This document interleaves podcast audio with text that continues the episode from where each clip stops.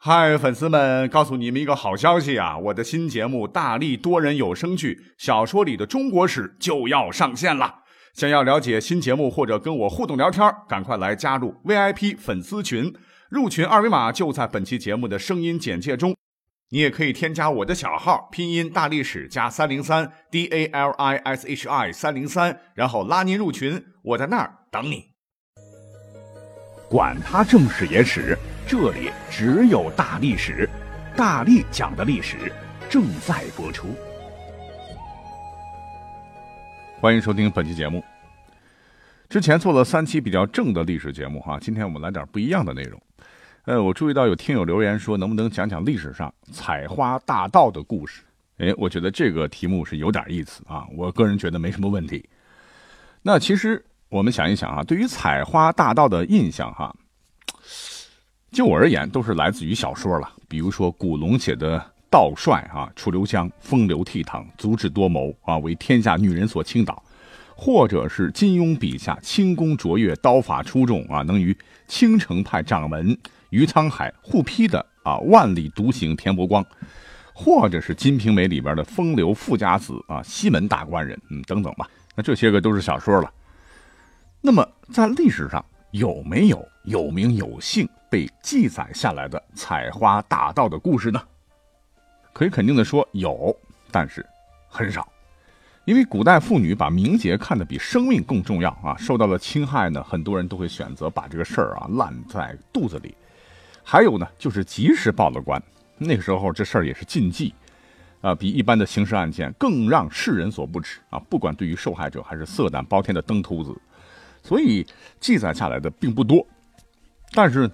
我们下面要讲的这位采花大淫贼啊，这犯的事儿呢，真是人神共愤，罪大恶极啊！史书不记载下来，简直是对不起这么多的受害者。那与其说我们本期来讲采花大盗的事儿呢，倒不如说是来讲一期古代的犯罪实录。那这位呃，分分钟就被正义之士打出墙的遗臭万年的哥们儿啊，姓臧名冲，乃明成化年间人士。这个桑冲啊，本来姓李，因为他们家非常穷啊，亲生父母在他很小的时候呢，就把他呢卖给了一个山西榆次县人叫桑茂的这么一个商人，所以改名为桑冲。因为义父经常在外做生意哈，不经常回家，所以桑冲呢就缺乏管教哈，老是和市井无赖混在一起啊，做一些偷鸡摸狗的事，是小混混一枚。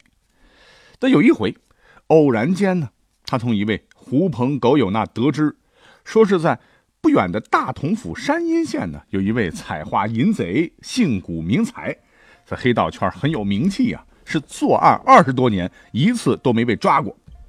靠的呢，就是他男扮女装的手段，经常是以传授女人针线活为由，入室采花，屡屡得手。这桑冲一听啊，不仅不感到和这事儿很龌龊，反而是心生敬佩，随即呢。做出的一个影响他一生的决定，那就是要无论如何也要当这位古才的徒弟。哎，其实每个人都有理想了哈，想当游侠，想当公务员，或者想当医生哈，但还真没听过像桑冲这样年纪轻轻要当采花贼的。总之吧，靠着坚韧不拔的毅力啊，机缘巧合之下呢，这个古才还真的让他找到了。起初呢，这个古才还犯嘀咕，说这小子不会是卧底吧？可是随着日子久了，桑冲呢又是做饭又是洗衣又是倒夜壶了啊，真是把古才给感动了。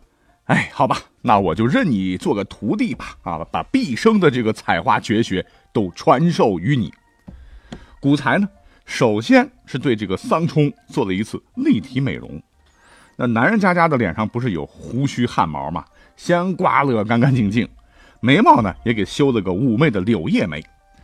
呃，你小子不是头发短吗？啊，从现在开始，不准剪发，往长里给我续，是戴一发髻，装妇人身手。这更夸张的是呢，为了今后采花成功率提高啊，这小子竟然是不怕受苦受罪，硬是把自个儿的脚也活活裹成了小脚。你别说，桑冲啊，长得本来就是朱唇齿白啊，这么一搞，戴上耳环发簪啊，还真是个俏伪娘嘞。都说啊，世上无难事，只怕有心人。这个桑冲啊，还是挺机灵的，很有悟性啊。你要得手啊，刚才讲的还不算完，你还得懂女人会的手工活，什么描剪花样啊、刺绣荷包啊、针织刺绣，你得样样精通。还有劈柴烧火、烹饪做饭，你也得样样拿下。桑冲是一不怕苦，二不怕累啊，下练三伏，冬练三九啊，硬是把这个手工活做的哈，比女人做的还要细还要好，这让师傅非常满意啊。那古才呢，也不愧是个好老师啊，生怕徒弟将来玩不转，还手把手的教他如何混进闺房，如何哄骗挑动，如何自制麻醉药啊，甚至是得手后如何威胁利诱，采用心理学的这种公式，让受害者不敢报官等等，是誓把徒弟打造成一个绝世采花大盗。经过整整潜心两年的学习啊。桑冲终于是学业有成，是青出于蓝而胜于蓝，出师返乡了。哎，这一下子，大明妇女同胞们的噩梦可就来了哈！桑冲啊，是兴冲冲回乡，准备大干一场。先是开班授徒啊，一起采花，一看呢是屡屡得手，是心花怒放啊。为了把采花事业搞得好，步入门风，他呢又做了一个非常重要的决定，就是在成化三年三月。他干脆是扮成女人模样离开家乡，开始了他长达十年别无生理、专一在外途间的职业采花生涯。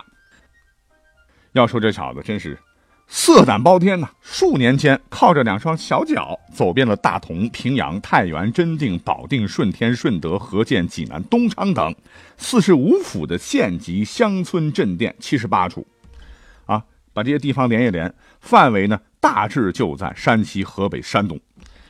那他惯用的手法呢，就是先在这么大的地面上沿途打听哪个大户人家有相貌端庄的女子，再仔细的踩好点，在受害人啊，一般都是富户人家的宅地附近呢，找上一户人家，先是泪水连连、凄凄惨惨呐，什么自己住在哪哪哪呀，是丈夫死了啊，不愿遭到家里人的虐待，不堪其辱，所以逃亡在外。做女工为生，云云，把编好的这个台词儿饱含深情的再演一遍。哎，可能这个嗓子压压着啊，确实像女人三寸金莲摆呀摆啊，回回是百分百的就把别人给忽悠了。那在博取同情之后呢，他是立马投诉帮工，然后再过几天就想方设法的求着借住的这个人家的主人，让人家呢介绍他去受害人家里叫做女工。啊，也就是专门叫未出阁的大姑娘。或者是妇道人家做手工活，哎，我们要知道，当时大户人家的妇女同胞都是身居闺阁呀，大门不出，二门不迈，就潜伏到人家去啊，用这种方法接近受害者，那真是神不知鬼不觉。再加上他能言会道，这聊着聊着吧，哎，对方还真把她当做闺蜜了哈，每每啊都能获得和对方啊受害人同宿一宿的机会。接着呢，这哥们儿就开始在床上啊讲一些不害臊的风流话，专门挑逗受害人，上下其手，诱使被害人与他交换。如果说他碰上的女孩恰巧啊性情比较刚烈，怎么办呢？他也有招啊，直接喷洒迷药，把人迷奸了哈，再强行奸污之。那刚讲了，古代女子很重视贞操的啊，所以呢，事后呢，为了自保名节呢，一般都不敢声张。桑冲啊，再以此为要挟，强迫受害人呢，把自个儿的金银细软都交给他，是人财两得。那十年间，奸淫乡里，从未失手。直到又一次，一个男人的出现，怎么回事呢？话说呢，在成化十三年，也就是公元一四七七年七月的一天黄昏里呢，大淫贼桑冲是轻车熟路的。来到了晋州聂村一个生员叫高轩的家里，哎，也是可怜巴巴的啊，把这个台词一背啊，我是哪里哪里人，丈夫如何如何欺负我，这个高轩心就软了，想着这位少妇谈吐不凡呢，也很有气质啊，料也不是歹人，就毫不起疑的留她住在了家里边比较清幽的南房内。哎，这就是典型的引狼入室啊。可是呢，这个高轩可不知道哈，这个桑冲可是冲着他的女儿来的。哎，如果这次能得手的话啊，这会是桑冲的第一百八十三次得手。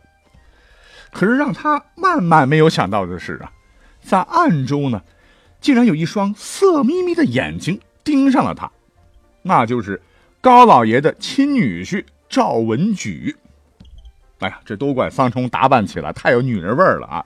引得赵文举这个色狼是垂涎三尺，欲火焚身呐！